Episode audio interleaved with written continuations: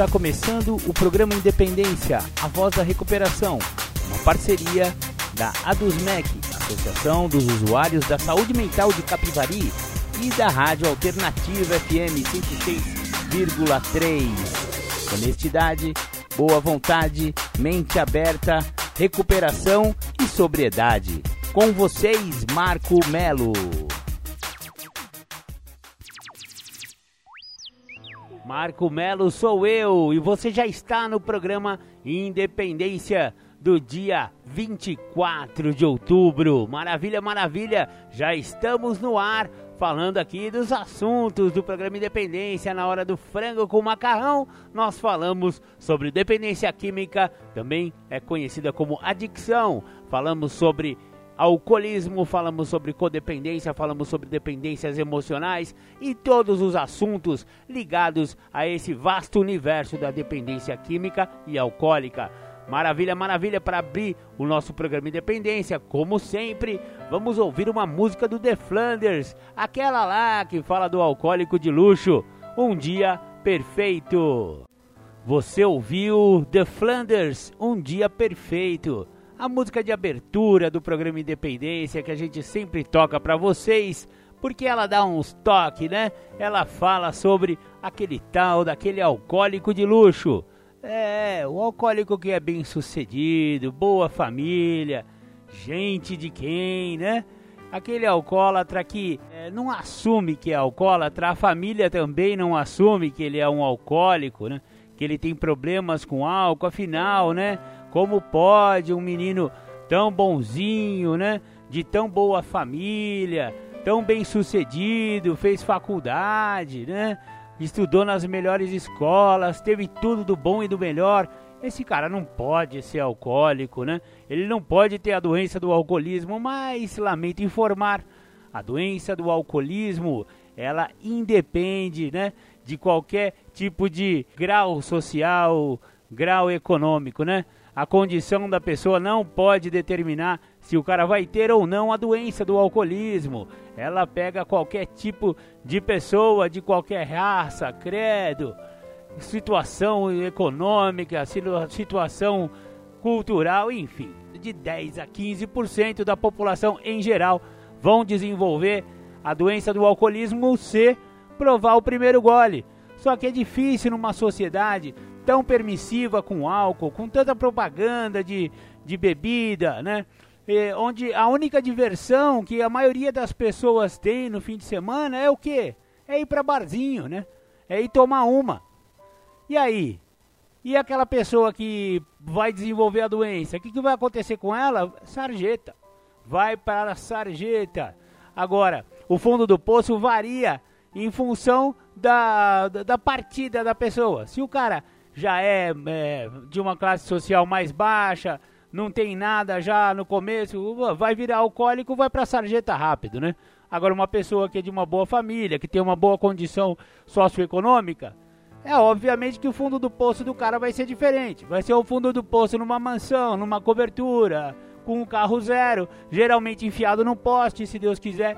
Ele vai sobreviver a isso e vai tentar entender que ele tem o mesmo problema daquele que está na sarjeta. É o mesmo, é a mesma doença, só está é, em pessoas com condições econômicas diferentes. Porém, para tanto aquele que está na sarjeta quanto aquele que está na mansão, a solução é sempre a mesma 12 passos, 12 tradições, 12 conceitos, o programa de recuperação de alcoólicos anônimos ou de narcóticos anônimos. Isso vale não só para o alcoólico, mas também para o adicto. Então, se você acha que está meio exagerado na sua bebida, ou então, se você gosta de dar doisinho, se gosta de cheirar umazinha, ali, amigo, minha amiga, tá na hora de você botar a mão na consciência, analisar a si mesmo o seu jeito de usar ou de beber se não está na hora de você, é, quem sabe procurar um tratamento, quem sabe procurar uma recuperação. É para isso que as Irmandades Anônimas estão aí. Ela não está aqui para combater álcool nem droga, nem traficante, nem, nem, nem, nem marca de, de cerveja. Pelo contrário, são para aquelas pessoas que já estão com problemas, que acham que já, este, já tem uma dependência, né? sobre aquela droga de preferência, seja ela álcool ou droga mesmo ilícita, e aí começa o tratamento, ou seja, a aplicação dos 12 passos na vida da pessoa pode modificar totalmente essa pessoa. Conheça Alcoólicos Anônimos, conheça Narcóticos Anônimos, conheça Neuróticos Anônimos. Se você é um familiar, uma mãe, um pai, um marido, uma esposa de alguém que tem problema com álcool ou droga, conheça também as Irmandades Familiares, Naranon, Alanon, Amor Exigente e por aí vai. Maravilha, maravilha. Hoje o programa Independência tá muito bacana e vamos analisar um livro que é praticamente uma bíblia do adicto. Isso mesmo. A Irmandade de Narcóticos Anônimos tem um livro de cor de capa azul que é conhecido como o próprio livro azul. O livro azul de NA também é conhecido como Os Doze Passos e as Doze Tradições de NA Narcóticos Anônimos. É um livro que fala tudo sobre recuperação de narcóticos, né? Então, o programa de Narcóticos Anônimos ele se baseia basicamente nesse livro, né? A edição que eu tenho aqui é de 2015, mas essa é a última edição. Antes ele era fininho, um livrinho de 112 páginas, eu acho, se eu não me engano, e agora ele tá um belo de um catatal, né? Deixa eu ver quantas páginas aqui, ó. 456 páginas de puro deleite para quem gosta do assunto. Continuamos com a primeira parte do livro, o programa de Narcóticos Anônimos em 119 páginas. Porém, a partir da 119 até a 456, começam os relatos de pessoas que tiveram problemas com álcool ou droga e que pertencem à Irmandade de Narcóticos Anônimos. Eles anonimamente escreveram para esse livro e esse livro tem vários relatos, várias partilhas de pessoas de NA. Hoje vamos fazer a resenha desse livro. Maravilha, maravilha? Então, é, a parte a parte textual, né, a primeira parte do livro, ele é composto de 10 capítulos, né? O primeiro capítulo chama Quem é um adicto. O segundo capítulo, o que é o programa de narcóticos anônimos. O capítulo 3, por que estamos aqui? O capítulo 4, como funciona. O capítulo 5, o que posso fazer. O capítulo 6, as 12 tradições de narcóticos anônimos. O capítulo 7, recuperação e recaída. O capítulo 8, nós realmente nos recuperamos. O capítulo 9, só por hoje, viver o programa. E o capítulo 10, mais será revelado. Aí a segunda parte é os nossos membros, né? Os membros da Irmandade partilham a respeito de suas experiências pessoais e são várias reflexões, vários textos muito bacanas a respeito da doença da adicção. Então hoje o programa Independência vai falar sobre esse livro. Vamos dar uma, uma pincelada. Obviamente que não conseguiremos falar sobre todo o livro, né? E eu separei alguns textos bem bacanas para a gente poder falar sobre o texto básico, o livro azul de Narcóticos Anônimos. Antes, porém, vamos ouvir um som de recuperação, um som da galera do NA, já que estamos falando do livro azul vamos ouvir O Nosso Amor é de NA. O nosso amor é de NA, o nosso amor é amor puro. O nosso amor é o que há, é luz que ilumina o escuro.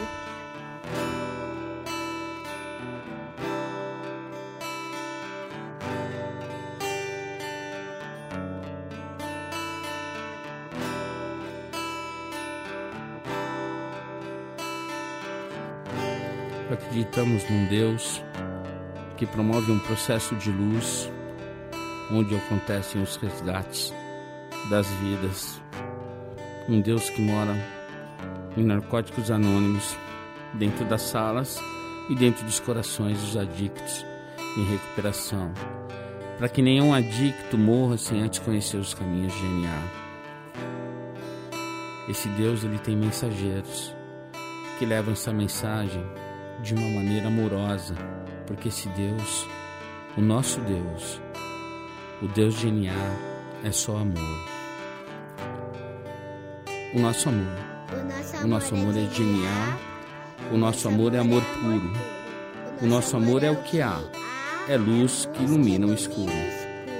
O O nosso amor veio dos guetos, viadutos, bares e favelas. O nosso amor é azul e branco, dos becos. O nosso amor é do Deus da aquarela. O nosso amor é de louco, é de valente. É de música cantada por vozes de beleza. É de Armando, Murilo, é da gente.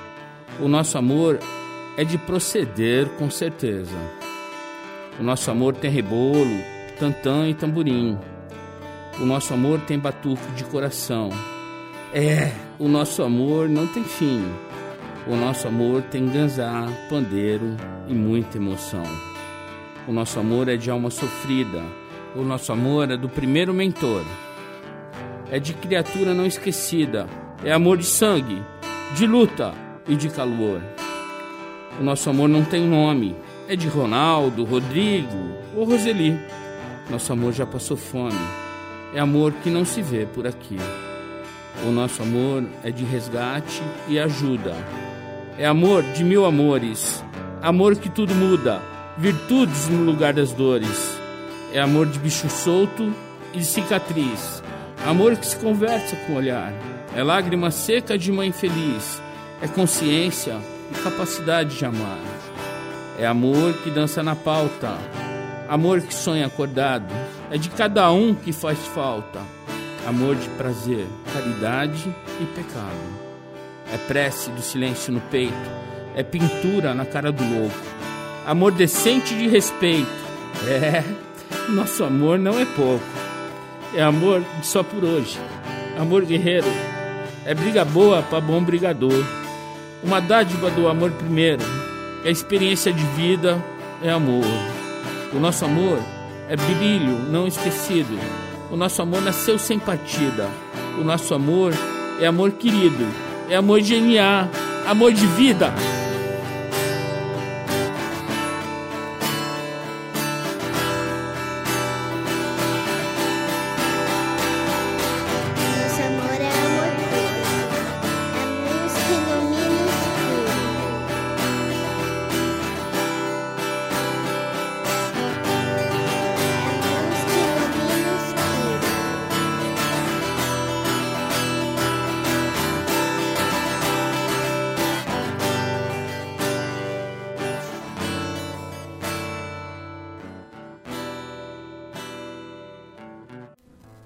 Acho essa menininha que declama nessa música de NA uma gracinha. E ela fala muito bonitinho. Nosso amor é de NA, nosso amor é amor puro, nosso amor é o que há, é luz que ilumina o escuro. Sensacional, eu acho emocionante essa música, espero que vocês tenham gostado também. Hoje estamos falando sobre o livro azul, texto básico de Narcóticos Anônimos. Maravilha, maravilha. Então, vou começar com uma parte ali aqui do prefácio do livro, que ele fala da origem de Narcóticos Anônimos. Narcóticos Anônimos formou-se em julho de 1953, com a primeira reunião no sul da Califórnia, Estados Unidos. A Irmandade cresceu desordenadamente, mas logo se espalhou por várias partes dos Estados Unidos. Ficou evidente desde o início a necessidade de um livro sobre recuperação para ajudar a fortalecer a Irmandade. Em 1962 foi publicado o livreto branco Narcóticos Anônimos. Mas a Irmandade ainda tinha pouca estrutura e os anos 60 foram um período de luta. O número de membros cresceu rapidamente por um tempo e em seguida começou a diminuir. Logo ficou clara a necessidade de um direcionamento mais específico. A A demonstrou sua maturidade em 1972, quando foi aberto em Los Angeles um escritório mundial de serviço, o conhecido World Service Office, WSO, e trouxe a unidade necessária e um senso de propósito para a Irmandade. A abertura do WSO estabilizou o crescimento da Irmandade. Hoje, há adictos em recuperação em milhares de reuniões por todos os Estados Unidos e em muitos outros países. Hoje, estamos em mais de 184 países. O Escritório Mundial de Serviço serve hoje verdadeiramente a uma irmandade mundial. Narcóticos Anônimos há muito reconhecia a necessidade de um texto básico completo sobre a adicção, um livro sobre adictos, por adictos e para adictos. Este esforço foi efetivado depois da formação do WSO com a publicação do NA3, a árvore de NA, um folheto sobre o serviço. Este folheto foi o manual de serviço original da Irmandade. Foi seguido por outros, mais abrangentes, até o atual NA Service Manual, manual de serviço de NA. O manual esboçava uma estrutura de serviço que incluía uma conferência mundial, é, que por sua vez incluía um comitê de literatura.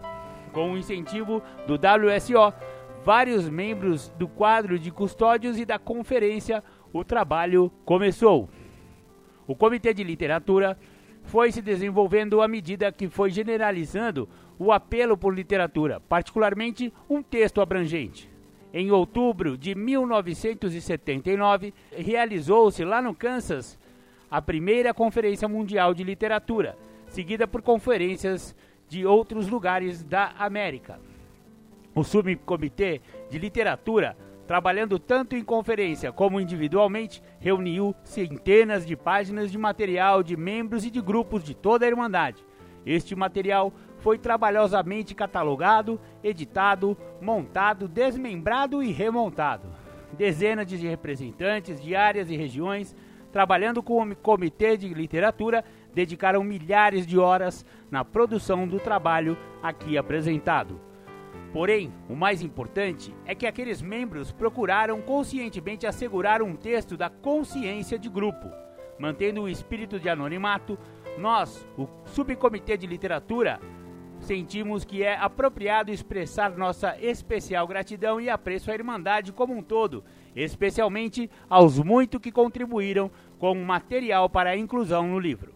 Sentimos que este livro é uma síntese da consciência coletiva do grupo e da irmandade de cada ideia apresentada e está, de uma forma ou outra, incluída neste livro. A intenção deste volume é ser um livro-texto para todo adicto em busca de recuperação. Como adictos, conhecemos a dor da adicção, mas também conhecemos a alegria da recuperação que encontramos na Irmandade de Narcóticos Anônimos acreditamos que chegou a hora de compartilharmos por escrito nossa recuperação com todos os que desejam o que nós encontramos. Assim, este livro é dedicado a informar a todo adicto que dois pontos. Só por hoje você não tem que usar, nunca mais. Portanto, agradecidos por nossa recuperação, dedicamos nosso livro de NA ao amoroso serviço do nosso poder superior, que através do desenvolvimento de um contato consciente com Deus, que nenhum adicto buscando recuperação precise morrer sem chance de encontrar uma melhor maneira de viver. Com gratidão e serviço amoroso, seus servidores de confiança, o Subcomitê de Literatura da Conferência Mundial de Serviço de Narcóticos Anônimos. Putz! Muito bacana, esse foi o prefácio da primeira edição do livro. Acabamos de descobrir em 1979. E logo em seguida vem uma frase muito bacana: Não podemos modificar a natureza do adicto ou da adicção.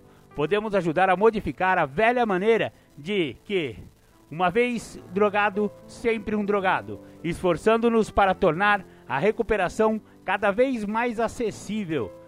Deus ajude-nos a lembrar desta diferença. Muito, muito bacana. Então essa daí foi o prefácio da, da primeira edição, né?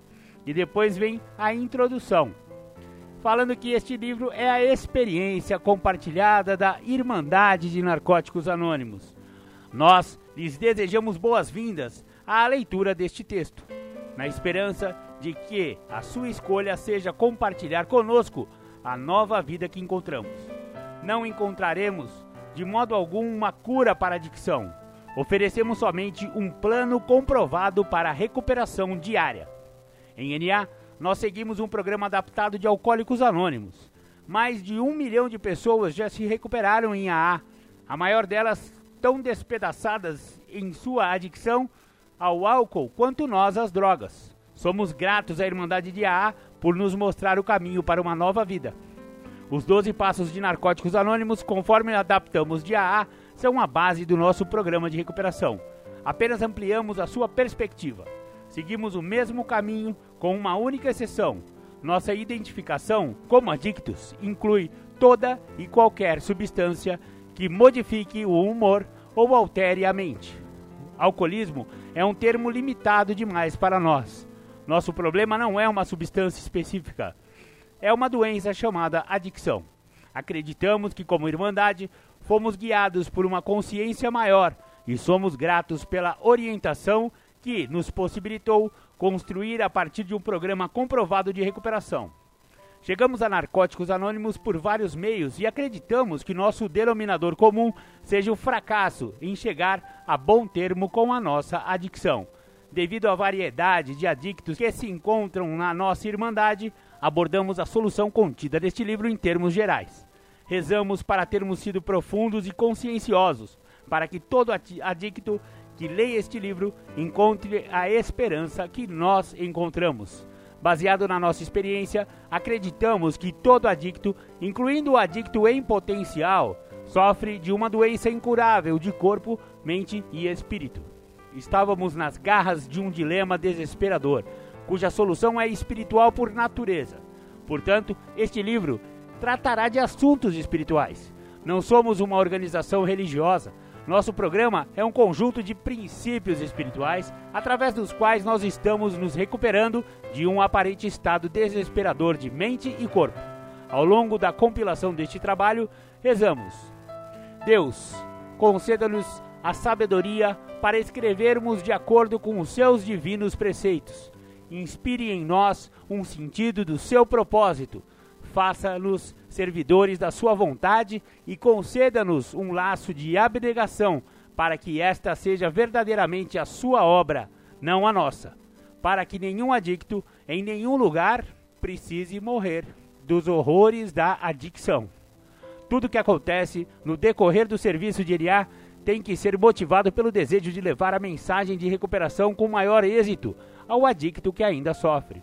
Começamos este trabalho por este motivo temos que nos lembrar sempre que, como membros individuais, grupos ou comitês de serviço, não estamos e nunca deveremos estar em competição uns com os outros. Trabalhamos separadamente, mas em conjunto, para ajudar o recém-chegado e para o nosso bem comum. Aprendemos dolorosamente que disputa interna aleja a nossa irmandade, impede-nos de promover os serviços necessários ao crescimento. Nossa esperança é a de que, este livro ajude o adicto que ainda sofre a encontrar a solução que nós encontramos. O nosso propósito é continuarmos limpos, só por hoje, e levar a mensagem de recuperação. Maravilha, maravilha! O próximo capítulo chama nosso programa Narcóticos Anônimos.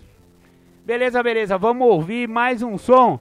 Eu vou botar aí para vocês uma música de recuperação do Detonautas. É, o Detonautas também eles falaram um pouco sobre adicção e tal. Essa música é bem legal, então vamos curtir aí Detonautas.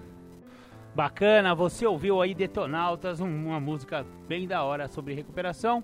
Voltamos aqui com a resenha do livro azul de Narcóticos Anônimos. Agora vamos falar um pouco sobre o capítulo Nós Realmente Nos Recuperamos. Narcóticos Anônimos é um programa espiritual não religioso. Qualquer adicto limpo é um milagre, e manter o milagre vivo é um processo contínuo de conscientização, rendição e crescimento. Para o adicto não usar, é um estado anormal. Aprendemos a viver limpos, aprendemos a ser honestos conosco e a considerar os dois lados de uma questão. No início é difícil tomar decisões Antes de ficarmos limpos, a maior parte de nossas ações eram guiadas por impulsos. Hoje não estamos presos a este tipo de pensamento, somos livres. Em nossa recuperação, consideramos essencial aceitar a realidade. Quando conseguimos, não sentimos necessidade de usar drogas na tentativa de mudar a nossa percepção. Sem drogas, temos a chance de começar a funcionar como seres humanos úteis, se nos aceitarmos e a se aceitarmos o mundo exatamente como ele é. Aprendemos que os conflitos são parte da realidade e aprendemos novas maneiras de resolvê-los em vez de fugir deles. São parte do mundo real. Aprendemos a não nos envolver emocionalmente com os problemas. Lidamos com o que está a nosso alcance e tentamos não forçar soluções. Aprendemos que se uma solução não é prática, não é espiritual. No passado, transformávamos as situações simples em problemas. Fazíamos tempestade num copo d'água. Foram nossas grandes ideias que nos trouxeram até aqui. Em recuperação, aprendemos a depender de um poder maior do que nós. Não temos todas as respostas ou soluções, mas podemos aprender a viver sem drogas. Podemos nos manter limpos e apreciar a vida se nos lembrarmos de viver só por hoje. Não somos responsáveis por nossa doença, apenas por nossa recuperação. À medida que começamos a aplicar o que aprendemos, nossas vidas começam a mudar para melhor. Buscamos a ajuda de adictos que estão desfrutando de vidas livres da obsessão de usar drogas. Não precisamos compreender este programa para que ele funcione. Só temos que seguir suas orientações. Conseguimos alívio através dos 12 passos, essenciais para o processo de recuperação, pois são uma maneira nova de viver, espiritual, que nos permite participar da nossa própria recuperação. Desde o primeiro dia, os 12 passos tornam-se partes de nossas vidas. A princípio, podemos estar cheios de negatividade e só nos apoiarmos no primeiro passo. Mais tarde, o medo é menor e conseguimos usar essas ferramentas com mais plenitude e com maior proveito. Percebemos que os velhos sentimentos e medos são sintomas da nossa doença. Agora, a verdadeira liberdade é possível. À medida que nos recuperamos, adquirimos uma nova visão sobre o que é estar limpo. Apreciamos a sensação de alívio e liberdade do desejo de usar. Descobrimos que todos os que nós encontramos acabam tendo algo a oferecer. Nós nos tornamos capazes de receber e também de dar. A vida pode se tornar uma nova aventura para nós Passamos a conhecer felicidade, alegria e liberdade. Não existe modelo de adicto em recuperação. Quando, livre das drogas, o adicto trabalha o programa. Acontecem essas maravilhas. Sonhos perdidos despertam e surgem novas possibilidades. A boa vontade de crescer espiritualmente nos mantém animados. Quando agirmos de acordo com os passos, o resultado é uma mudança na personalidade. Nossas ações é que são importantes. Deixamos os resultados com o nosso poder superior. A recuperação torna-se um processo de aproximação. Perdemos o medo de tocar e de sermos tocados. Aprendemos que um simples abraço amigo pode fazer toda a diferença do mundo quando nos sentimos sozinhos. Experimentamos o verdadeiro amor e a amizade verdadeira. Sabemos que somos impotentes perante uma doença incurável, progressiva e fatal. Se não for detida, irá piorar até morrermos. Não podemos lidar com a obsessão e a compulsão. A única alternativa é parar de usar e começar a aprender a viver. Quando estamos dispostos a seguir este curso de ação e aproveitar a ajuda disponível, uma vida totalmente nova se torna possível. Desta maneira, nós realmente nos recuperamos. Hoje, seguros no amor da Irmandade, podemos finalmente olhar outro ser humano nos olhos e ser gratos pelo que somos. Maravilha, esse foi um capítulo que eu acho assim muito importante do livro azul. Nós realmente nos recuperamos. É uma visão de esperança. Parece que, né, antigamente falava, meu, uma vez drogado, sempre drogado, esse cara vai morrer de sair, não sei o que, não sei o que lá. Narcóticos Anônimos vem provar que isso é uma grande fake news. Não tem essa de uma vez drogado, sempre drogado. É possível sim se recuperar e a Irmandade de Narcóticos Anônimos está aí para ajudar você que tem problemas com álcool e com drogas. Procure Narcóticos Anônimos. Aqui em Capivari temos reuniões semanais e também em Rafar. Maravilha, maravilha. Essa foi então a resenha do livro azul, o texto básico de Narcóticos Anônimos. Obviamente, eu só pude partilhar um pedacinho do livro, mas se você quiser saber tudo sobre o livro azul, de Narcóticos Anônimos, procure NA. Maravilha, exatamente. Vá até uma sala e lá tem esse livro também, você pode adquiri-lo.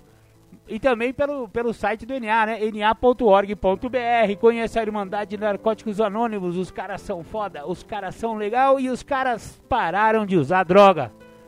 Beleza, beleza. Agora vamos então ouvir a primeira temática do dia com o companheiro Julião.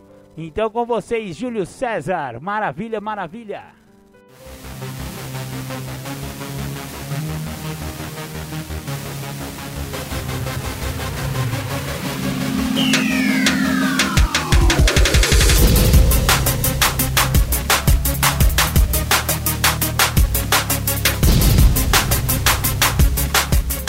Você está ouvindo o programa Independência, a voz da recuperação. Para participar ou tirar suas dúvidas, ligue 3492 3717 ou então pelo WhatsApp 99650 1063.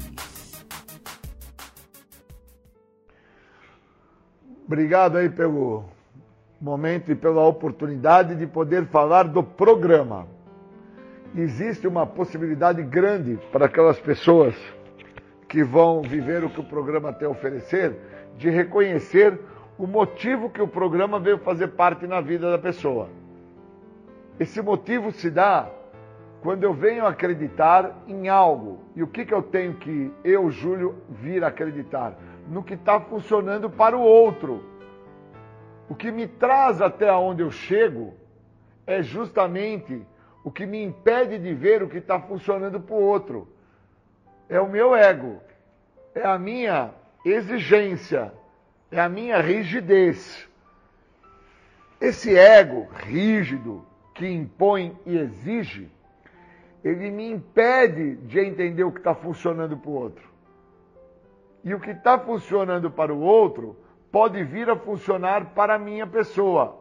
Então, quando o outro traz que o que funciona para ele é uma filosofia de vida que não me exige muito, mas me exige com que eu entenda como que esta filosofia de vida vai trabalhar na minha vida. Pois eu tive uma trajetória no meu uso de drogas que antes de eu ter contato com o uso de droga, eu tive um tipo de trajetória onde eu sobrevivi a esta trajetória a esta vivência.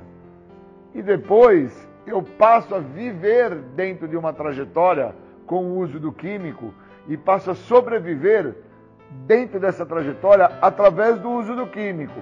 Então, antes de eu chegar ao uso do químico, eu vivi uma trajetória que envolveu mágoas, ressentimentos, tristezas, depressões e angústias. Então, de quando eu me conheço jovenzinho até quando eu tenho contato com a droga, o que eu me recordo desta trajetória são momentos até que felizes. Não são momentos somente de dor e angústia e sofrimento. Mas depois que eu tive o contato com o uso da droga, até o contato que eu tenho com o programa, o que eu consigo me recordar é que muito do que eu vivi nesta trajetória eu sobrevivi para poder manter-me dentro do uso da substância. Então, quando eu saco isso, eu entendo aonde que está a trajetória do programa. A trajetória do programa se encontra dentro de uma parte muito pequena que fala na literatura dos grupos anônimos como uma parte pouco vista e pouco olhada pelas pessoas que têm a doença da adicção, que é a negação. Então eu quero entrar em recuperação negando a trajetória que eu trago comigo, aonde esta trajetória eu para manter ela viva, eu passo a viver para usar droga e usar droga para me manter vivo nesta trajetória. É algo tão profundo que eu nego que eu me tornei ladrão. Porque para mim, ser ladrão é roubar dinheiro. Mas eu roubei um negócio que não tem dinheiro que pague. Eu roubei a paz de espírito, roubei o amor, roubei o sossego, roubei a calmaria. Eu roubei uma série de virtudes dos meus pais, dos meus amigos, dos meus educadores. E isso aconteceu muito antes de eu ter o contato com a droga. Então, na minha trajetória da minha infância, eu já trazia um comportamento a qual a exigência e a imposição desse comportamento já era regido pelo meu egocentrismo. Eu era pequenino e já era extremamente egocêntrico, extremamente no intuito de dominador, de possessivo, aonde eu acreditava que as coisas tinham que ser da minha maneira. Então, na época, eu me recordo que tinha o Quixute, mas tinha o Bamba. E eu tinha que ter o Bamba. Porque Quixute era coisa que os maloqueiros que tinha. Eu tinha que ter o Bamba. Eu não olhava as situações como um par de tênis. E depois, quando eu tenho contato com o químico, eu também não olho as situações a quais se apresentam na minha trajetória, que eu passo a viver aquelas situações para poder, na trajetória que eu me encontro, que é do uso do químico, manter esta trajetória em funcionamento, em ativa. Então eu preciso sacar. Eu tenho uma trajetória no programa que me mostra que o programa vai funcionar para mim como funcionou para os outros. E como que o programa funcionou para os outros? Por mágica? Não. Por osmose? Não. Funcionou pela prática. Então, se eu não tiver prática no programa, a minha trajetória dentro do programa já se mostra ineficaz. Porque eu não estou usando o que outras pessoas usaram na própria trajetória de vida para poderem entender o que as mesmas fizeram, que chegou ao ponto do ápice, que é o estado de desespero na vida, onde ao uso do químico, ao uso da droga, ao uso de qualquer substância psicoativa, estas pessoas, assim como a minha pessoa, encontrou uma forma de se libertar daquela trajetória que vinha sendo construída na vida da própria pessoa. Então eu preciso entender. Eu busco ir para um outro país, fugir de quê? Para quê? Eu não quero é assumir a minha trajetória no país que eu estou. Eu busco ir na favela, cheirar cocaína, fumar maconha, beber pinga, porque eu não quero no local que eu me encontro, sentir a trajetória que eu causei para mim e aonde eu me encontro, eu teria que resolver aquilo. Então, esse processo é o processo que eu preciso entender sobre a trajetória que o programa me oferece. Senão, eu, de uma forma ineficaz, vou ter em mãos o programa e não vou usar o programa na minha trajetória. E aí, eu tenho que compreender que a minha trajetória, as minhas escolhas, a minha egocentricidade, a minha exigência me conduziu, me fez um movimento para que eu chegasse ao estado de desespero aonde eu cheguei. Só que o meu estado de desespero primeiro aonde eu cheguei foi dentro de um sistema de tratamento.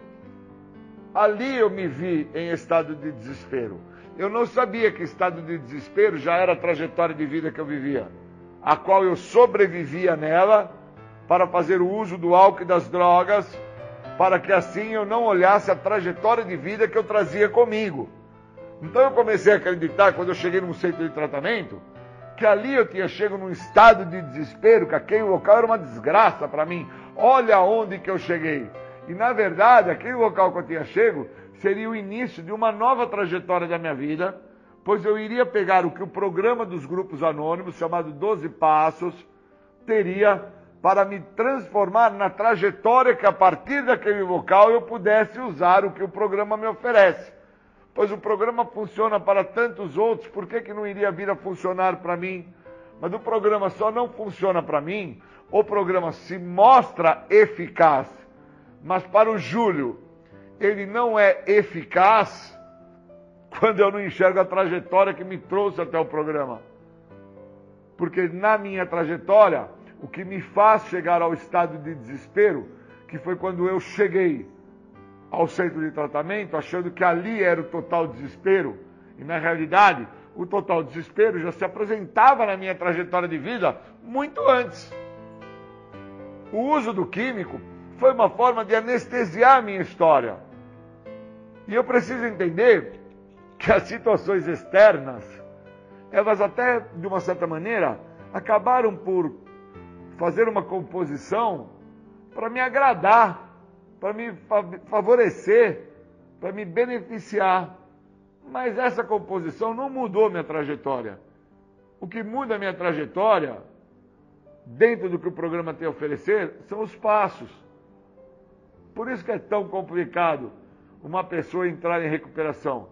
Porque ela vai ter que entender que existem passos específicos para mudar uma trajetória que é construída não por causa do uso de álcool e de droga, mas é construído por causa de uma egocentricidade, de uma exigência, de uma imposição. Então eu, fui, eu, eu sou um ser que eu virei ladrão. Hoje eu não tenho roubado mais. Mas eu tenho comigo que me tornei ladrão. Porque a minha trajetória mostra que eu roubei a esperança, mostra que eu roubei a paciência, mostra que eu roubei a calmaria, mostra que eu fiz inúmeras atrocidades de fundo emocional com outras pessoas, que como eu nunca tomei contato disso, depois eu roubo carro, roubo moto, roubo bicicleta, roubo tênis, roubo dinheiro. E eu não entendo por que, que eu me torno um ladrão de roubar o tênis, ladrão de roubar o chinelo, ladrão de roubar a carteira, a bolsa da minha mãe. Porque antes de ter me tornado um ladrão nesta trajetória, em prol do uso do álcool e de droga, eu já tinha me tornado uma pessoa que, de uma forma abusiva, roubava o bem-estar do outro. Então, caramba, eu quero me recuperar da doença da adicção ou eu quero parar de usar, de usar droga? Porque se eu quiser só parar de usar droga, o programa vai funcionar para mim? Vai, mas não de forma eficaz. Ele vai ser somente no álcool e na droga. Vai ser paliativo, isso mesmo. E é bacana quando eu entendo que usar de forma paliativa, eu não entro em recuperação. Eu somente paro com aquilo que eu acredito que era o que estava me causando a dor no momento. Por isso que eu tenho que entender que quando eu roubo um dinheiro da bolsa da minha mãe, roubo um tênis de alguém, roubo uma camiseta de alguém, roubo um chinelo de alguém, o devolver é paliativo.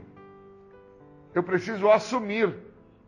Somente quando eu assumo é que eu uso o que o programa tem a me oferecer. Porque existe um passo que também é específico para isso, que é o quinto passo, onde eu admito para minha pessoa, para Deus e para outros seres humanos uma natureza exata. Qual a natureza exata? Eu vou admitir ali que eu sou invejoso, eu vou admitir ali que eu tenho ganância, eu vou admitir, admitir ali que eu tenho inveja, que eu tenho é, é, uma síndrome de baixa estima, e que eu não acredito que o outro é merecedor do tênis ou do chinelo ou do boné que eu roubei do outro. Que quem deveria ser a pessoa que deveria ter o tênis, o chinelo ou o boné seria eu. É, a incapacidade de conseguir. Então, essa troca, esse momento é ímpar. Então, quando eu sou convidado por um grupo para mim falar, eu preciso entender do que eu estou falando e eu preciso entender que tem uma trajetória dentro do programa que eu tenho que viver lá. Se eu não viver essa trajetória que tem dentro do programa, eu sou um cara que estou fadado a sofrer dos horrores da doença da adicção. O uso do álcool e da droga é o resultado final desta doença. Então eu não estou falando que eu estaria fadado a ter problema com o álcool e com a droga. Eu vou ter problema com a doença. Por isso que os sintomas da doença que se mostram no primeiro passo se mostram em 11 tipos diferentes: justificação, racionalização, desconfiança dos outros, culpa, vergonha, desleixo, degradação e assim vai. Eu estou fadado, se eu não entender a trajetória do programa, a sofrer dos horrores da doença. Pois dos horrores do álcool e da droga eu já sofri também que são as vezes que eu acabo por vomitar por tanto beber, são as vezes que eu tive parada cardíaca de tanta droga que eu cheirei, são as vezes que eu tive problemas de ordem pulmonar, falta de ar, por causa de tanto crack que eu fumei. Eu tive diarreias contínuas por causa de comprimidos que eu tomei esperando ficar alucinado, xaropes que eu tomei esperando sentir uma sensação diferente. Então, esses horrores, que acabaram de uma certa forma sendo de forma física, eu já conheço os mesmos. E eu preciso compreender aonde que eu me torno fadado a sofrer dos horrores da doença da adicção, sendo que os sintomas da doença se mostram a partir de uma parte muito pequena, a qual eu não quero tomar contato que é a negação. Pois falar da grandiosidade do que eu justifico, do que eu razonalizo, do que eu questiono, do que eu transfiro, essa parte é muito fácil. Porque são expressões que têm uma dimensão grande. Agora, e a dimensão gigantesca, avassaladora que é o que eu nego? Sou portador de uma doença, cara, não sou portador de uma deficiência moral.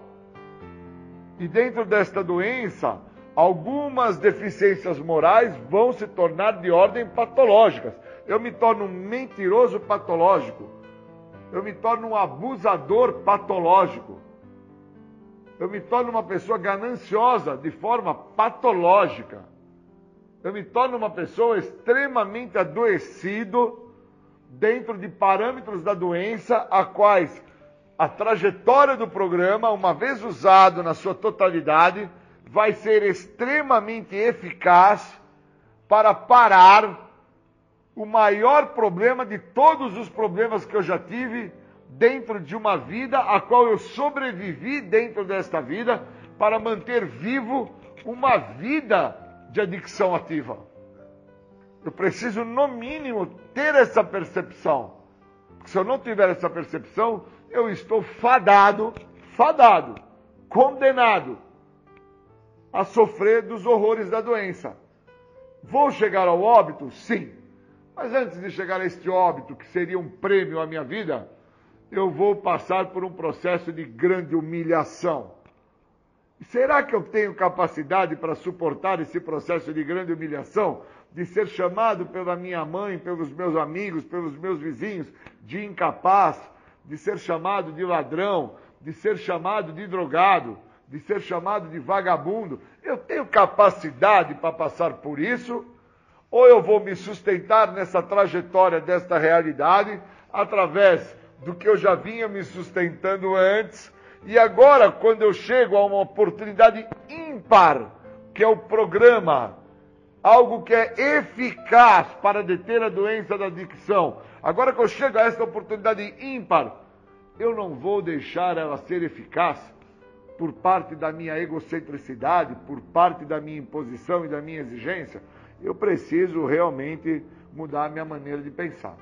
Senão eu não vou desfrutar do benefício que o programa tem a me oferecer. Então, para mim é muito importante ter sido chamado para vocês e trazer como foi a minha trajetória. Porque eu só vou deixar com que esta trajetória não se repita a partir de agora, que eu me encontro em sobriedade há 25 anos, se eu interpretar através da trajetória do programa que diz, falamos e ouvimos os outros e eles nos mostram o que está funcionando para eles, se eu interpretar, o que é que está funcionando para esses caras que estão falando para que eu não faça da maneira que eu estou fazendo o programa. É isso que está funcionando para eles. Então eu queria agradecer muito pelo convite, agradecer por poder falar sobre isso. Obrigado.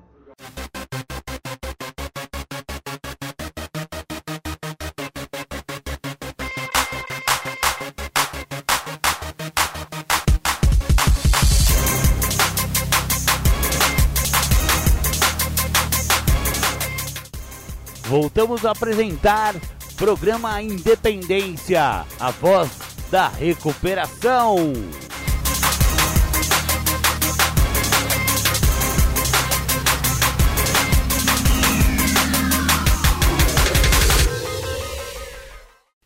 Beleza, beleza. Depois dos nossos apoios culturais, voltamos com o programa Independência.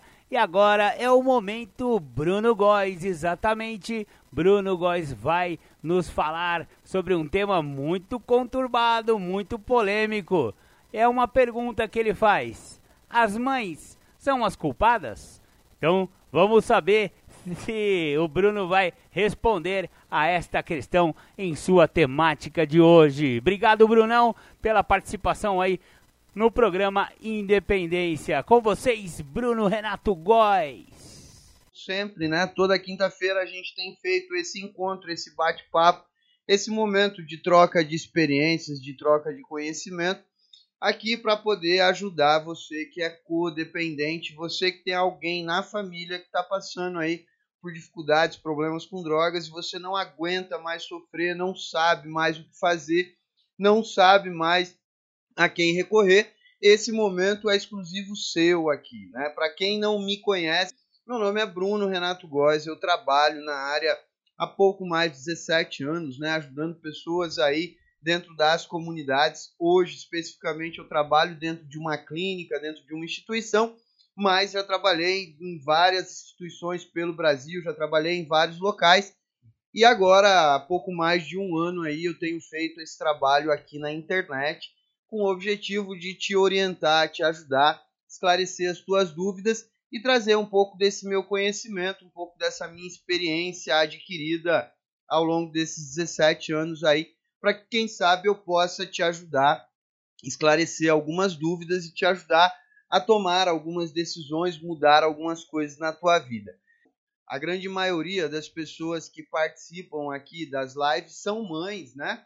É, algumas esposas, é, mas o foco principal não é nem é, mãe especificamente, né? Eu coloquei mãe ali porque a grande maioria realmente é mãe, é, mas o foco principal desse nosso encontro de hoje é o sentimento de culpa, né? E aí eu coloquei uma pergunta: as mães são culpadas? E para quem é esposa, a pergunta seria: as esposas são culpadas, né? E esse é um tema é, um tanto quanto difícil de abordar, né? Porque por mais que eu é, insista em dizer por diversas vezes não existe culpados, né, no meio dessa história toda, o que existe são vítimas, ainda assim, é, inconscientemente, muitas pessoas sofrem com esse processo de culpa. Então hoje a gente vai entender um pouquinho mais desse sentimento, o funcionamento dos sentimentos, da onde é que vem, né? E por que é que muitas das vezes esse sentimento ele insiste em permanecer mesmo eu tendo consciência, mesmo eu já tendo aprendido, tendo conseguido mudar algumas coisas, mas ainda assim, muitas das vezes, o sentimento ele permanece. E não pensem em vocês, mães, esposas, codependentes, que esse sentimento é exclusividade de vocês, porque não é uma verdade. Nós adictos também sentimos muita culpa Inclusive, nós temos muita inabilidade para lidar com a culpa. Né? É, é, a culpa em si é, é, um dos sentimentos mais difíceis para o adicto lidar, é, e muitas das vezes o processo de descontrole ele vai se tornando cada vez mais intenso, justamente pela inabilidade em lidar com a culpa. O adicto olha para aquilo que aconteceu ontem ele olha para tudo aquilo que ele fez, tudo que ele poderia ter feito e não fez, todo o descontrole, todo o transtorno, e aí vem o sentimento de culpa para não sentir, para não entrar em contato com o sentimento pela sua inabilidade, precisa de mais uma dose para anestesiar, precisa é, de mais uma droga para que aquele sentimento não tenha um domínio.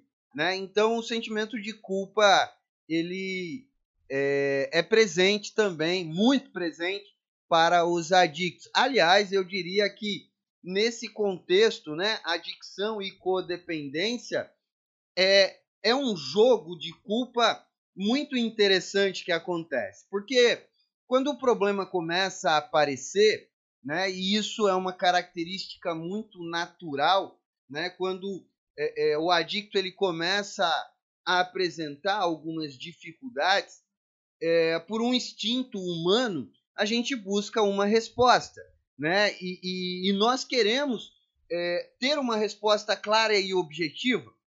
É como se eu precisasse encontrar o que foi que aconteceu para que ele chegasse nessa condição ou nesse estado.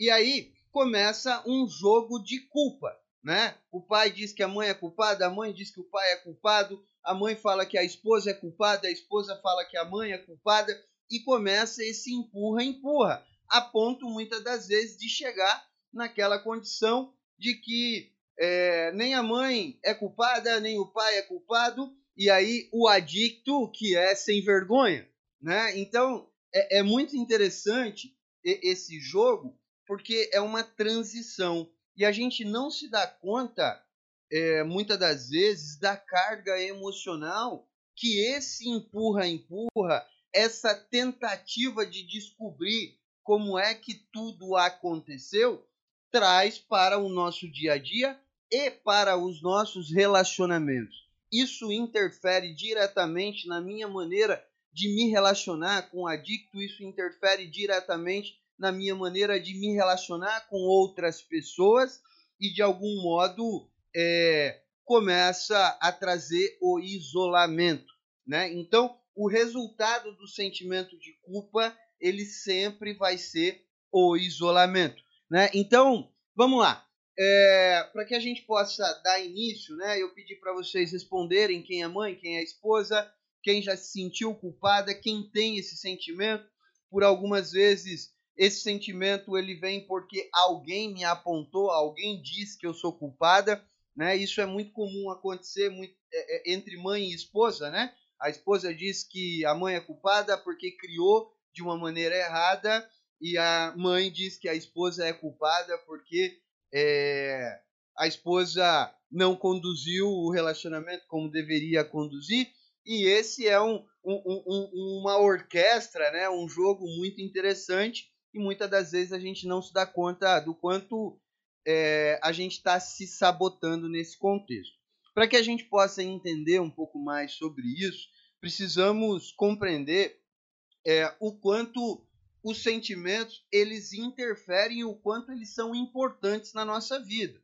Né? Eu sempre falo sobre isso, eu sempre entro nessa questão e, e muitas das vezes é, o nosso desejo é de não sentir, porque o sentimento ele não é agradável, porque o sentimento não é gostoso e a gente tenta por algumas vezes anular esse sentimento. Inclusive é, teve alguns dias atrás uma live onde eu falo sobre desligamento emocional e nessa live eu explico muito bem a importância desses sentimentos, né? O quanto os sentimentos, as emoções, eles são úteis para nós.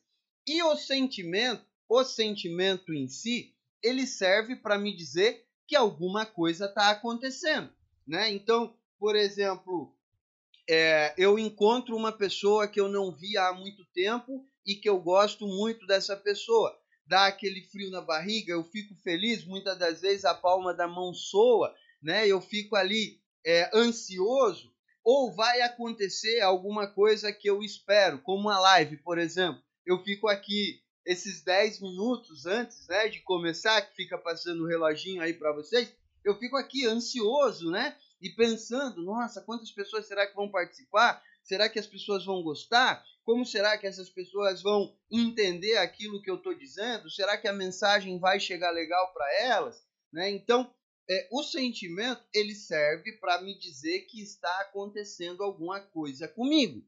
Tem algo acontecendo o sentimento ele é uma reação né, daquilo que eu estou observando ao meu redor. Nós temos alguns instintos, né, alguns sentidos que servem para que a gente possa fazer uma leitura de tudo que acontece ao meu redor. Né? Eu tenho olhos, eu tenho ouvidos, eu tenho boca, eu tenho nariz, eu tenho tato. Tudo isso serve para que eu possa entender o que é que está acontecendo. E isso é tão importante na nossa vida que muitas das vezes as coisas acontecem e a gente não se dá conta. o quanto é importante. Por exemplo, nós confiamos 100% nos nossos olhos. O nosso cérebro, ele confia 100% nos nossos olhos. E por que é que eu sei disso? E como é que eu afirmo isso com tanta certeza? Por algumas vezes é, a gente assiste um filme. E eu tenho certeza que todo mundo aqui já assistiu um filme e dentro desse filme aconteceu uma cena que você se emocionou. E por que é que você se emociona? Mesmo sabendo que aquilo é só um filme, mesmo sabendo que aquilo é apenas uma ficção, que aquilo não é real, você acredita 100% naquilo que você está vendo. Então você vê aquela cena, essa cena ela é associada a algum momento que você passou, a alguma coisa que aconteceu e logo vem a emoção para dizer, para te sinalizar, ó, você está vendo alguma coisa aí e isso tem alguma representatividade na tua vida. Por exemplo, esses dias atrás eu comecei a assistir é, um, um documentário no Netflix lá, né? Um, um, é, uma série, né? Falando sobre dependência química. E logo no primeiro episódio, logo no primeiro episódio, é, eu, eu fiquei emocionado. Eu não cheguei a chorar porque estava minha esposa, meu filho ali na sala e tal, então eu me contive ali, mas eu também não continuei assistindo. Eu interrompi e eu parei de assistir. E por que é que eu me emocionei? Porque eu estava vendo algo que era familiar e que tocava em algum lugar da minha trajetória, das minhas experiências. Então o meu cérebro ele acredita 100% naquilo que ele está vendo. Os sentimentos, eles servem justamente para sinalizar isso. Então, o sentimento por si só, ele tem um papel muito importante na nossa trajetória, na nossa vida, nas nossas características humanas. Inclusive, isso é tão real que quando, por exemplo, a gente vê um, um, um adicto que passa por um período de surto psicótico, e hoje é muito comum acontecer, o adicto ali dentro do seu período de uso, é, ou é, é, depois de alguns dias de uso, ele entra numa paranoia de ver coisas e de ouvir coisas, o comportamento dele é como se aquilo de fato tivesse acontecendo. Ou seja, ele acredita que aquilo realmente está acontecendo. Né? Normalmente na abstinência acontece, principalmente em, em, em alcoólatras é, que fazem uso há muito tempo, né? Então, o indivíduo ele entra numa crise de surto psicótico, ele começa a ver coisas e ele começa a reagir como se aquilo tivesse acontecendo. Já aconteceu o caso, por exemplo, de eu ir buscar um paciente e ele tá dentro de casa com o rodo arrastando e aí eu chego para conversar e falo: "E aí, o que é que tá acontecendo?" Ele fala: "Não, não para de cair água. Eu preciso tirar essa água daqui, senão todo mundo vai morrer afogado." e não tem água nenhuma caindo, mas ele está vendo água cair e para ele aquilo é real. Então o nosso cérebro acredita 100% naquilo que a gente vê, naquilo que a gente ouve, naquilo que a gente toca, né? É a maneira que o nosso cérebro tem de fazer leituras daquilo que está acontecendo ao nosso redor. E esses sentimentos, eles vêm justamente para nos guiar, para nos direcionar, para que a gente possa se preservar e reagir de uma maneira que a gente consiga se salvar das situações. Afinal de contas, todos nós é, temos um instinto natural de sobrevivência. A gente sobe num prédio muito alto, vai à beira da janela, olha lá para baixo, dá aquele frio na barriga, aquela sensação estranha, aquele mal-estar, a gente dá dois passos para trás. Então, o sentimento ele vem pelo nosso instinto de sobrevivência. E a gente precisa entender que, e olha só, presta muita atenção no que eu vou dizer agora, porque isso é muito importante. Isso que acontece, esse processo, ele não é opcional.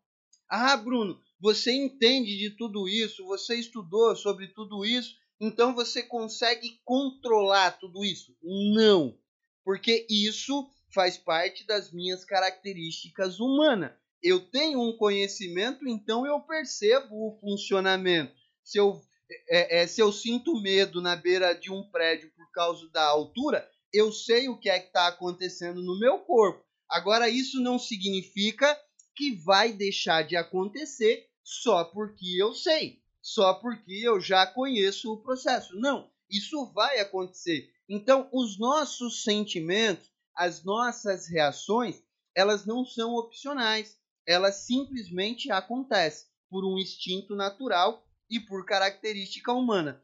E por que é que eu estou falando sobre tudo isso e por que é que eu estou passando por essa construção de sentimento?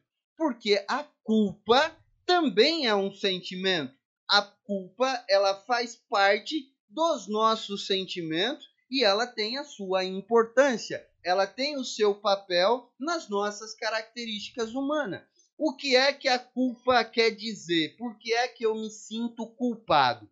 Olha só, o nosso cérebro ele tem é, uma, uma divisão de uma maneira bem simples para vocês entenderem aqui, né? É óbvio que é, existe vários, várias partições no nosso cérebro, mas eu quero que vocês entendam de uma maneira mais prática. É como se houvesse duas partes. Uma parte é a parte que pensa e que toma decisões. Uma parte é a parte que pensa e que toma decisões. Eu preciso ir ao banheiro. Essa parte decidiu que eu devo ir para o banheiro. E existe uma outra parte do nosso cérebro que diz assim: será que eu devo ir no banheiro agora? Será que é importante que eu vá agora? Quando eu vou ao banheiro, eu devo deixar a porta aberta ou eu devo deixar a porta fechada? Então existe uma parte do nosso cérebro pensando e tomando decisões, e do outro lado existe uma parte do nosso cérebro julgando essas decisões que eu estou tomando.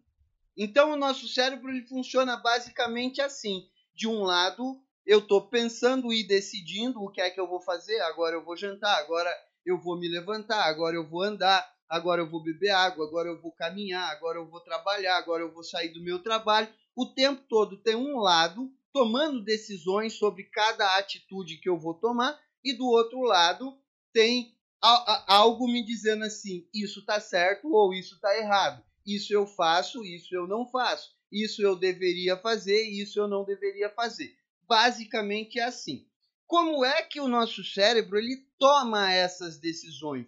Da onde é que vêm essas decisões? Qual é o caráter que o nosso cérebro usa para poder julgar aquilo se é certo ou se é errado? O nosso cérebro ele toma as decisões baseado nas nossas experiências do passado.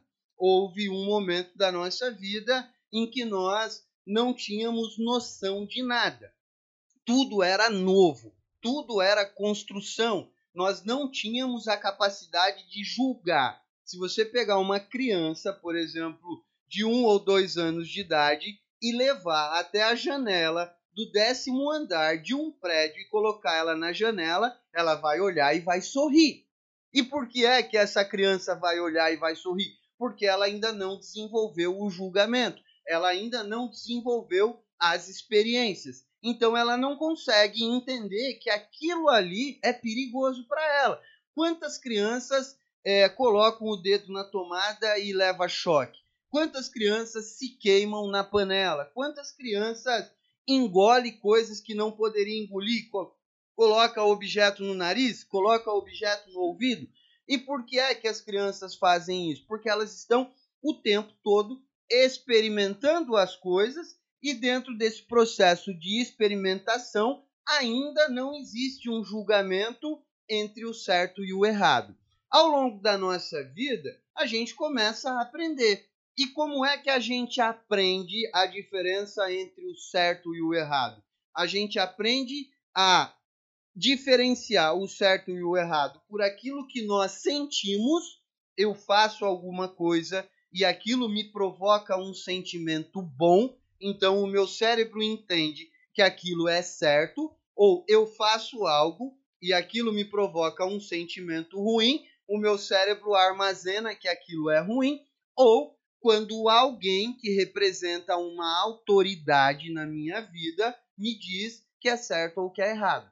Então eu tenho duas maneiras de aprender o certo e o errado ao longo da minha vida. Eu aprendo com as minhas próprias experiências, eu coloco a mão na panela, eu queimo a minha mão e logo quando eu queimo a minha mão, eu sinto dor e eu entendo que eu não deveria colocar a mão ali, logo eu nunca mais coloco a mão ali.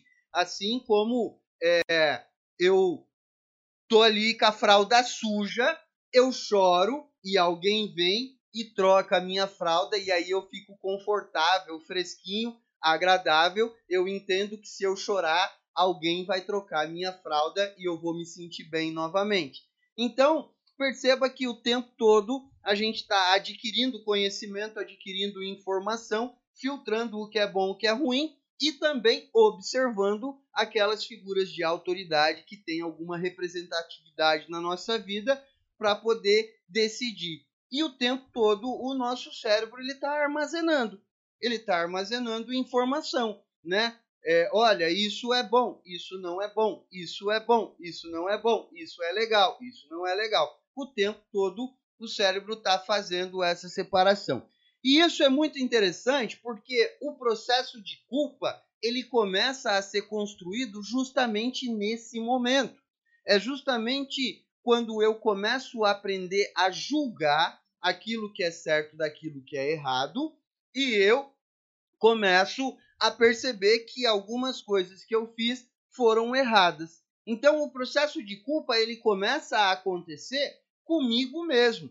Eu olho para trás, eu vejo que eu não deveria ter feito aquilo que eu fiz e aí eu começo a pensar, pô, eu poderia ter feito diferente. Foi errado aquilo que eu fiz, eu não deveria agir dessa maneira. E aí eu começo a me culpar. O maior problema de todos, o maior problema de todos e o maior erro que todo mundo comete quando entra nesse processo de culpa é que a gente não se dá conta de um detalhe. E agora é muito importante que vocês prestem atenção nesse detalhe que eu vou dizer. O tempo todo nós estamos em constante mudança. O tempo todo nós estamos adquirindo informação e conhecimento o tempo todo o nosso corpo ele está mudando.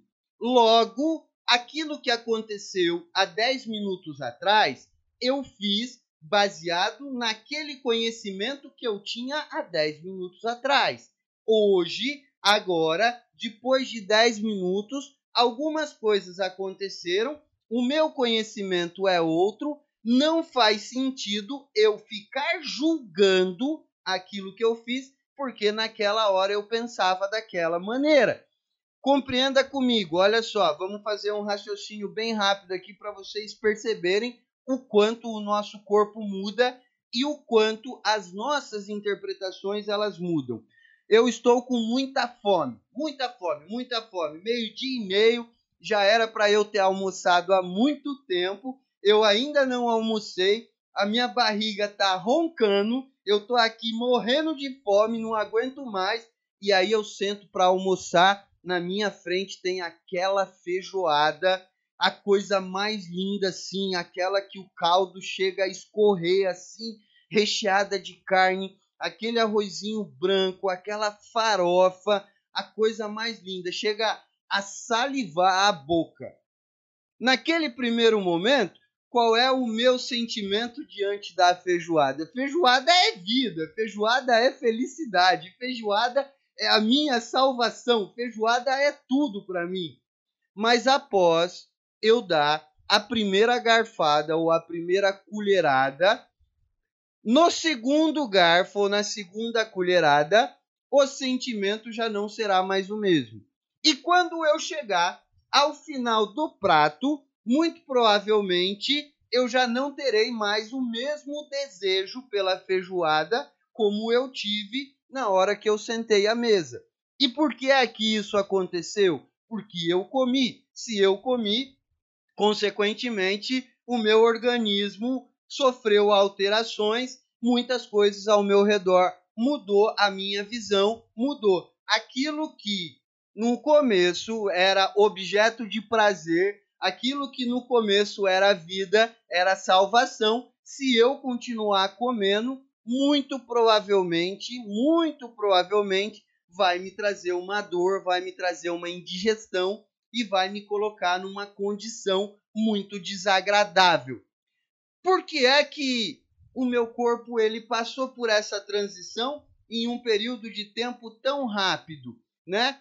No começo feijoada era vida e logo depois feijoada passou a ser o motivo do meu desconforto, porque eu passei a comer aquilo, eu ingeri aquela feijoada, o meu, metabol... o meu organismo está metabolizando todo aquele processo, eu já não tenho mais a fome que eu tinha, o meu organismo já está fazendo um processo e agora, nesse momento, a, a, a minha necessidade já não é mais de comer assim como era há 10, 15, 20 minutos atrás. A grande questão é que o tempo todo isso está acontecendo. A cada coisa que eu vejo, a cada situação que eu vivencio, a cada momento que passa, eu olho para a pessoa, eu tenho um sentimento. Eu olho para a comida, eu tenho um sentimento. Eu escuto uma música, eu tenho um sentimento. E o tempo todo o nosso corpo ele está mudando, ele está absorvendo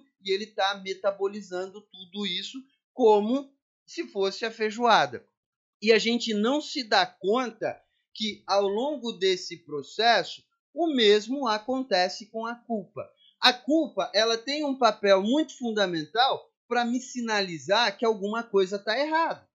Que hoje eu posso fazer diferente, que hoje eu aprendi que eu não deveria agir daquela maneira. Eu descobri que eu tenho novas maneiras de lidar com a mesma situação quando ela acontecer de novo. O problema é que a gente entra num processo de julgamento e a gente fica ali é, é, ruminando aquela culpa como se eu tivesse a capacidade de voltar no passado e fazer diferente. A grande questão é que a gente não vai voltar no passado e não vai ter como a gente fazer diferente. E aí entra um detalhe muito importante. Olha só, a gente não vai conseguir eliminar os sentimentos e as emoções da nossa vida.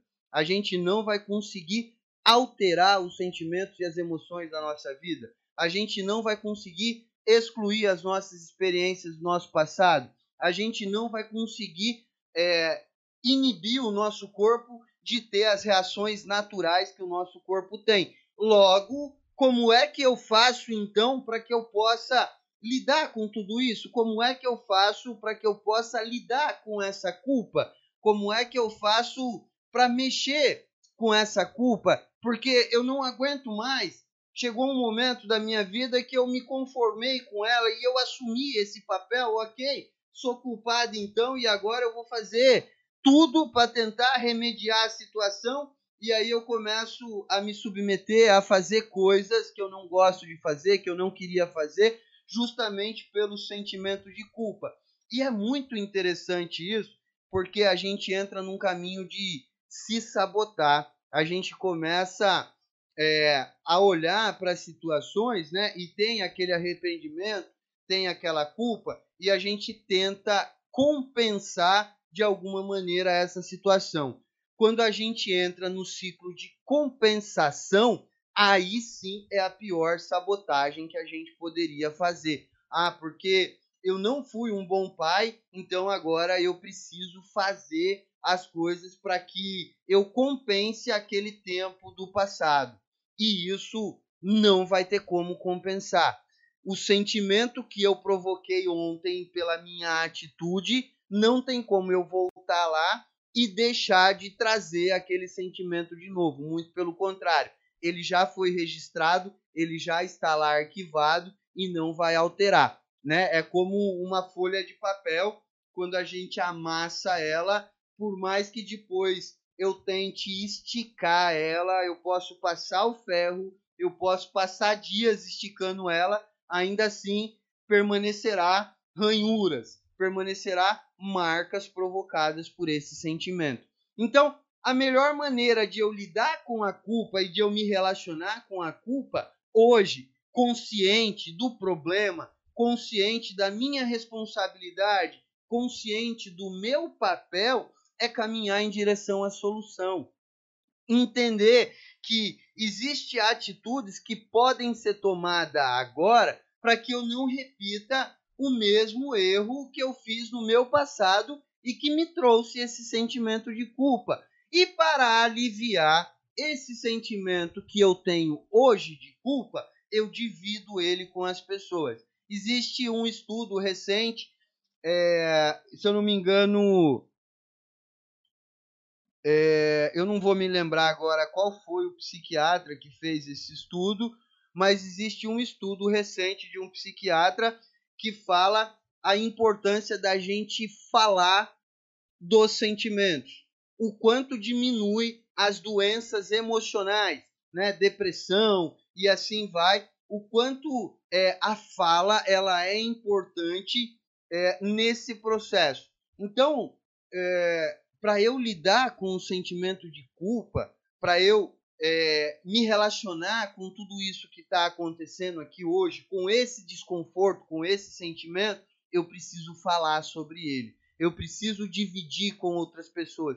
E quanto mais eu falo, mais consciência eu desenvolvo daquilo que está sendo dito, porque se lembre que quando é, eu estou falando, existe um lado do meu cérebro que está decidindo e existe um outro lado que está julgando. Logo, se eu estou falando, consequentemente o meu cérebro está decidindo. Pô, aqui eu posso fazer diferente. Nessa condição, eu posso mudar. Então, existe um processo de tomada de decisão que é racional e que eu tenho que fazer todos os dias para que eu comece a me relacionar com essa culpa. Agora, isso só vai acontecer quando eu começar a falar sobre essa culpa.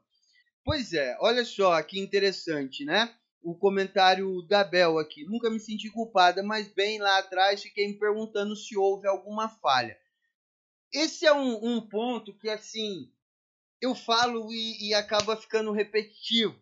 Olha só, ninguém, ninguém, ninguém escolhe ser doente. Ninguém, ninguém, ninguém escolhe ter uma doença por mais que fale, ah, mas foi ele que escolheu usar droga, ah, mas foi ele que escolheu continuar usando drogas.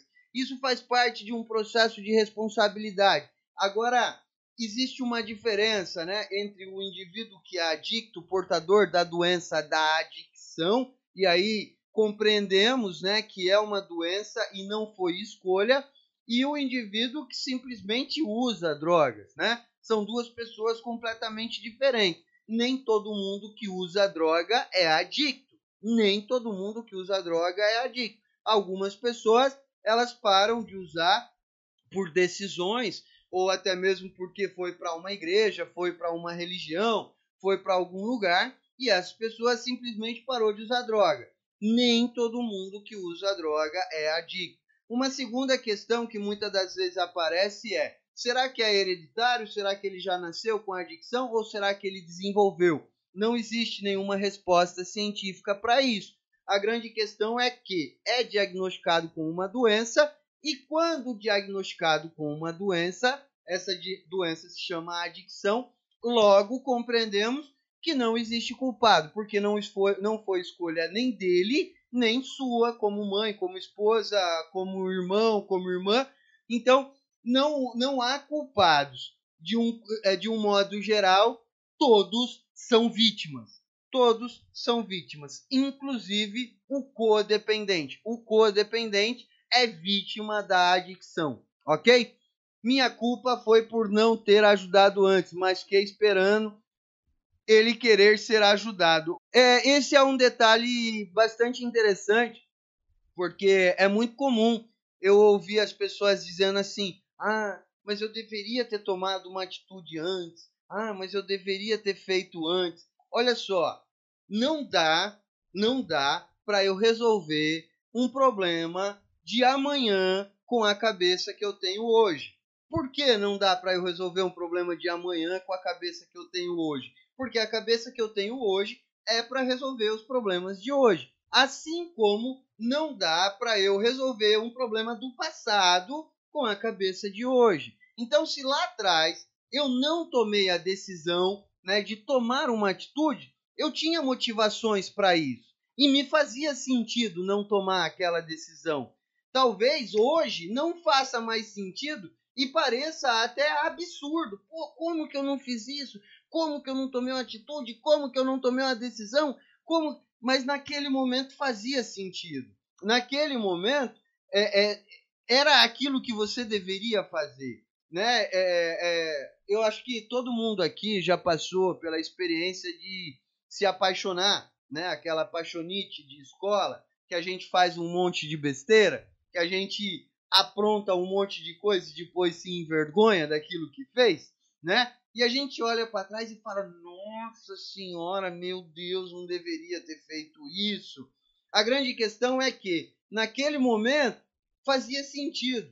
Naquele momento, os teus sentimentos diziam que você deveria fazer. Então, naquele momento, é, era óbvio que você iria fazer.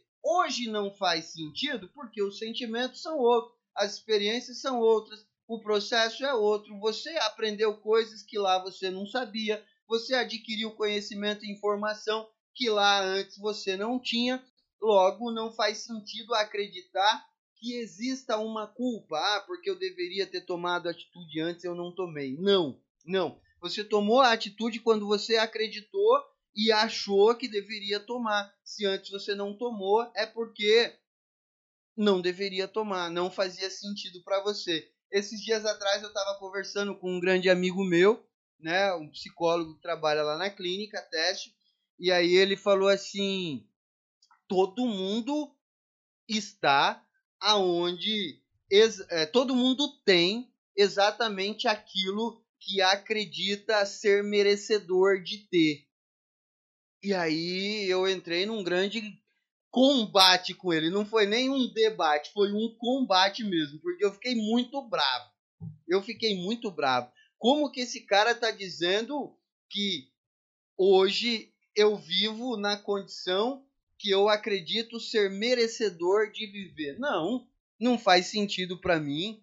Eu acredito que eu sou merecedor de uma condição muito melhor. Eu deveria ganhar muito mais, eu deveria é, conhecer muito mais coisas, eu deveria aproveitar a vida de maneiras diferentes, eu deveria fazer muito mais.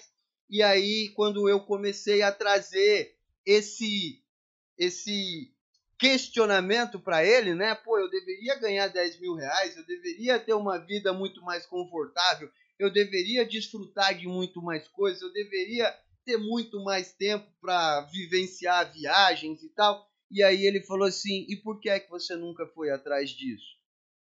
Por que é que você nunca foi atrás disso? Se você não foi atrás, porque você não se sente merecedor de ter. Você só tem aquilo que você acha que você merece ter. Se você não acredita que você merece ter, você não vai ter. Não adianta. Se você acha que você merece ganhar mais, você vai estudar, você vai batalhar, você vai correr atrás de um emprego, você vai fazer por onde para que você tenha. Isso pode demorar meses, dias, anos, não interessa, mas você vai correr atrás. Se você acredita que você é merecedor de uma condição melhor, você vai correr atrás. Se você não corre atrás, é porque você não se sente merecedor. Essa é uma questão muito íntima, assim, muito delicada, mas ela tem total sentido. Demorou alguns dias para eu conseguir digerir isso que ele estava me dizendo, e hoje eu consigo enxergar com muita clareza o quanto isso faz sentido para mim. Pô, Bruno, mas quer dizer então que é, eu vivo nessa condição porque eu me acho merecedor dessa condição? Eu digo que você vive nessa condição porque você é, não tomou a atitude para que a condição seja outra. Porque na hora que você decidir que a condição deve ser outra, você vai caminhar em direção a isso, custe o que custar. E por que é que eu afirmo isso? Porque quando foi é, me ofertado um emprego onde eu tinha que abrir mão do meu filho, eu tinha que abrir mão da minha família, eu tinha que abrir mão das pessoas que eu mais amava. Eu tinha que abrir mão de todo um contexto para eu vir aqui para o Rio Grande do Norte. Eu fiz. eu saí de lá e eu vim para cá e eu abri mão de um monte de coisa para vir para cá. E por que é que eu consegui fazer esse esforço para essa situação e para outras não? Percebe que é, falta um empenho da minha parte, né? Então perceba que eu só faço aquilo que eu me sinto merecedor. Se eu não me sinto merecedor, eu não vou fazer.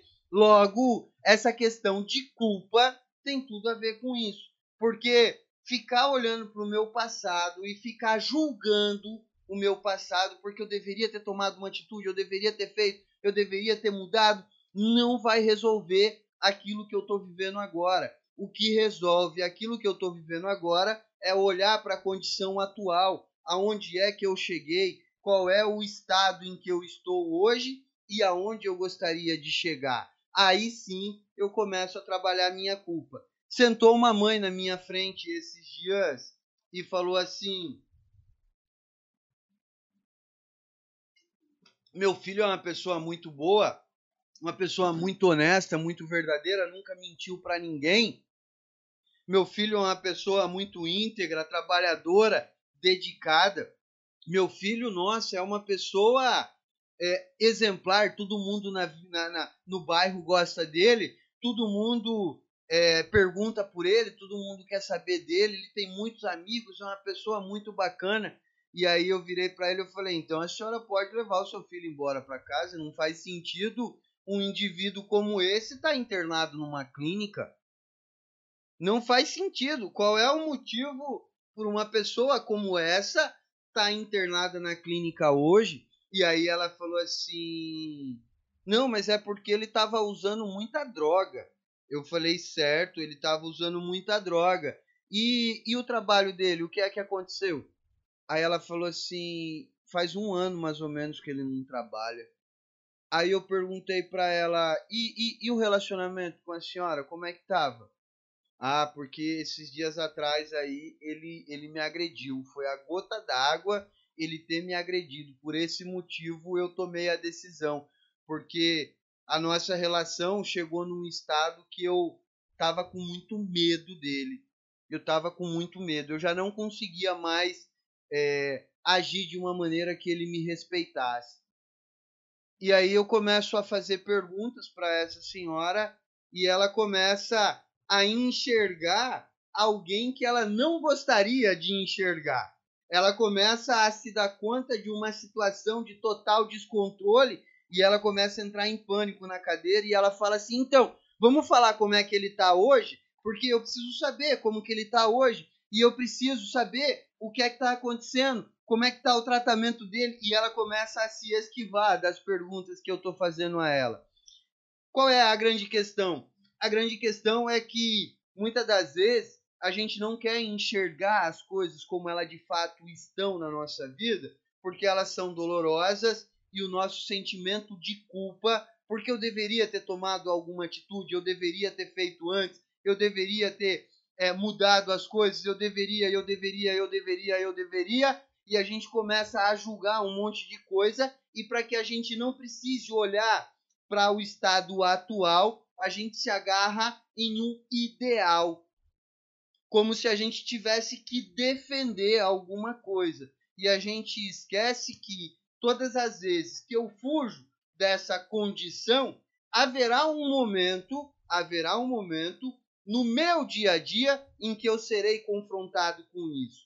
E o meu sentimento de culpa, ele irá só aumentar, porque haverá um momento em que eu vou pôr a minha cabeça no travesseiro e eu vou me perguntar o que é que está acontecendo, quando foi que eu deixei de ser mãe, quando foi que eu deixei de ser esposa, quando foi que eu deixei de ser irmã. E dentro desses questionamentos começam a vir o julgamento e cada vez mais eu fujo da realidade. Então, eu compreendo que quanto mais eu entro em contato com essa realidade, olhando para a condição atual, qual é a condição em que chegamos hoje, a minha condição, eu já não gosto mais de mim como eu gostava, eu já não consigo mais me cuidar como eu me cuidava, eu já não consigo mais reservar um tempo para mim como eu tinha, eu já não consigo mais fazer as coisas que eu fazia.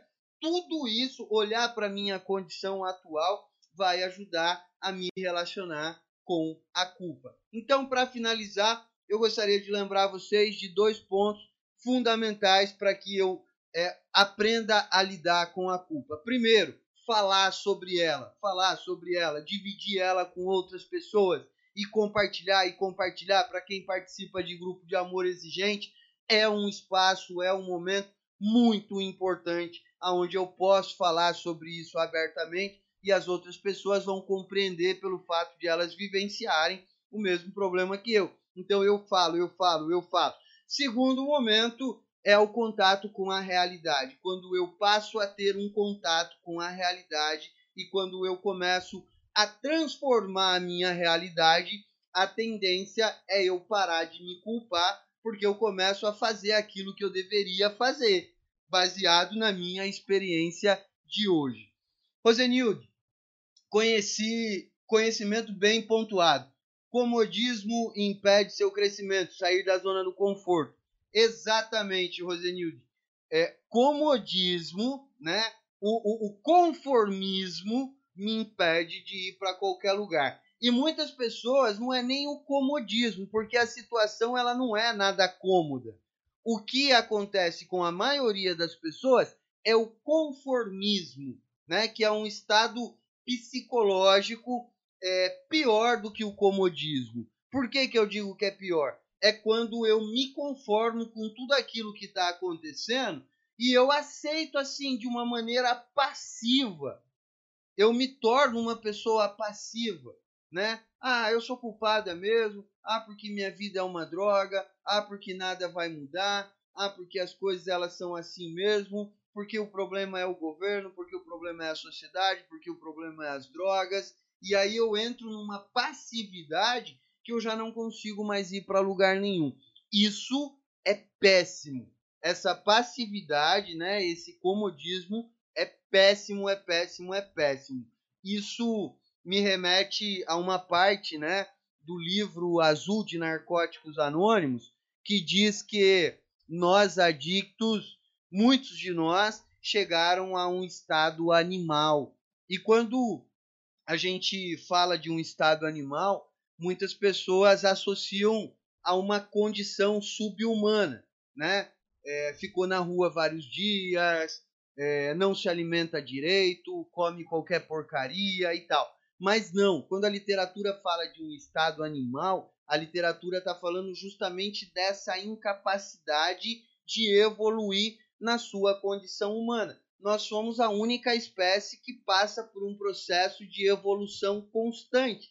Nós somos a única espécie que temos a capacidade de sonhar. Os outros animais, eles não sonham. Você não vê um beija-flor, é, é, um, um João de Barro, construindo uma, uma casa de dois andares com varanda e banheira dentro da casa. Não tem. A casa do João de Barro é só ali, aquela casinha, suficiente para que ele possa acomodar a fêmea para que ela possa ter os filhotinhos. Só isso, não tem mais do que isso. Você não vê um cachorro exigindo que a casa dele tenha dois quartos, sala, cozinha, banheiro. Isso não acontece. Os outros animais, eles vivem unicamente pelos seus instintos e pelas suas necessidades. Nós é, somos privilegiados, nós é, temos o desejo de crescer. E quando a gente perde esse desejo de crescer, de mudar, de melhorar, nós voltamos a viver única e exclusivamente por instinto. Muitos de nós chegam a um estado animal, vivendo apenas por instinto, sobrevivendo. E muitos codependentes também chegam nessa condição subhumana, né, animal, sem perceber, sem se dar conta. Já não consegue mais cuidar da, da própria beleza, né? Já não penteia mais o cabelo, já não, não toma banho direito, já não vai no salão de beleza, já não veste uma roupa legal, já não se cuida para o marido, já não vai mais é, fazer coisas que gostava de fazer, né? Eu vou viver em função de cuidar dele e se sobrar um tempinho eu cuido de mim. Caso não sobre, o meu tempo é exclusivo dele. Inclusive é, é, é muito comum eu ouvir muitas mães dizendo: ah, mas é minha obrigação de mãe viver para ele. Não, não é a sua obrigação de mãe viver para ele. A sua obrigação é viver para você e você deixa para ele o exemplo da tua vida. E aí, presta atenção no exemplo que você está deixando. Bom, gente, acho que é isso, né? Hoje, eu, como eu falei, eu não vou estender muito, já faz praticamente uma hora que eu estou aqui falando. Gostaria de agradecer imensamente a todos que participaram, todos que têm contribuído. Beijo no coração de vocês, fiquem com Deus e até a próxima quinta.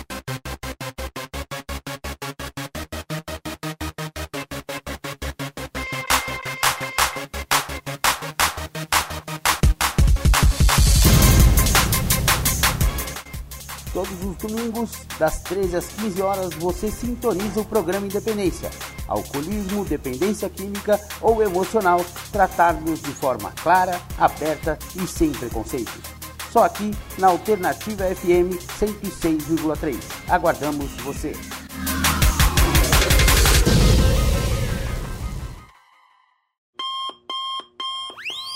Então vamos fazer um giro pelas Irmandades de Recuperação aqui da cidade de Capivari e de Rafar. Narcóticos Anônimos, reuniões em Capivari e Rafar. Capivari, Grupo Nova Vida, segundas e quartas-feiras, das 19 às 20 horas. Rafar, Grupo Liberdade, terças e sextas-feiras, das 19 às 20 horas, é o novo horário do NA. O NA, Narcóticos Anônimos de Rafar, fica na rua Soares Hungria, 164, no anexo da Igreja Nossa Senhora de Lourdes. E o NA Narcóticos Anônimos de Capivari, na rua André de Melo 286. Alcoólicos Anônimos, reuniões quartas e sextas às 20 horas e domingo às 9 horas da manhã, também na rua André de Melo 286. Naranon e Alanon estão com reuniões suspensas durante a pandemia. Para mais informações de reuniões virtuais, consulte os sites www.naranon.org.br e www.al-anon.org.br. Neuróticos Anônimos. Reuniões às terças-feiras, às 20 horas, lá na rua André de Melo 286. Conheça as Irmandades Anônimas de Capivari. Beleza, beleza.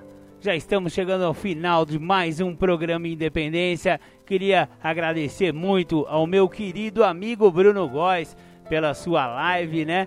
Já sabemos agora que as mães ou as esposas, como ele bem mencionou, não são culpadas, né?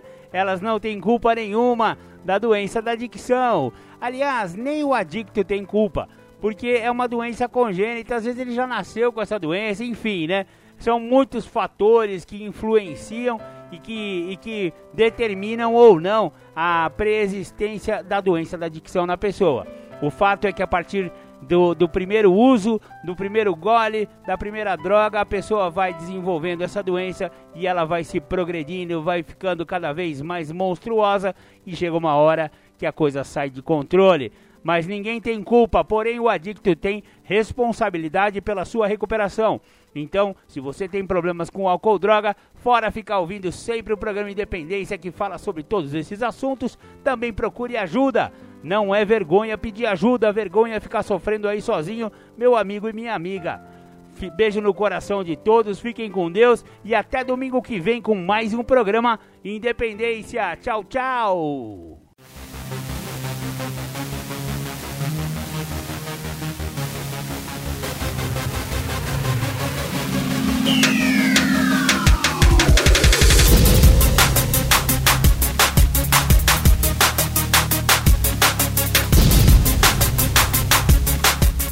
Você ouviu o programa Independência, a voz da recuperação, uma parceria da ADUSMEC, Associação dos Usuários da Saúde Mental de Capivari e da Rádio Alternativa 106,3. Até domingo que vem, com mais informações a respeito de dependência química e alcoolismo. Obrigado, até mais!